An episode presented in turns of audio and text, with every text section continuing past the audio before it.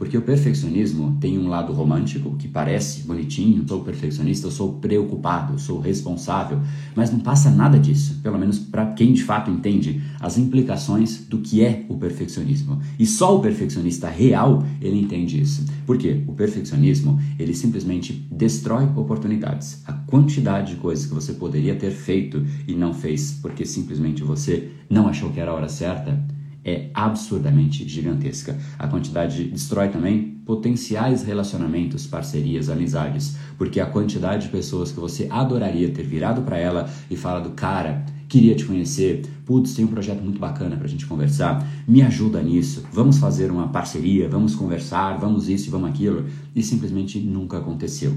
Destrói oportunidades, destrói relacionamentos, destrói o seu crescimento, aquela hora que você ou precisa fazer um projeto, precisa se expor para isso, precisa ligar a câmera, precisa tirar foto de você, precisa qualquer coisa, a gente fala, não, não, não, não sou perfeito para isso, e vai deixando o tempo passar, ou se você está no mundo corporativo e precisa virar para o seu chefe e falar: chefe, é, cara, eu estou fazendo isso, isso e isso, eu acho que de fato eu mereço uma nova posição, ou uma promoção, ou um aumento de salário, e a pessoa não faz, é basicamente um crescimento que está sendo limado. Então, o perfeccionismo ele é de fato o maior destruidor daquilo que te faria feliz é o destruidor da sua felicidade com todas as palavras e as pessoas gostam de dizer com orgulho ainda: "Ah, eu sou perfeccionista".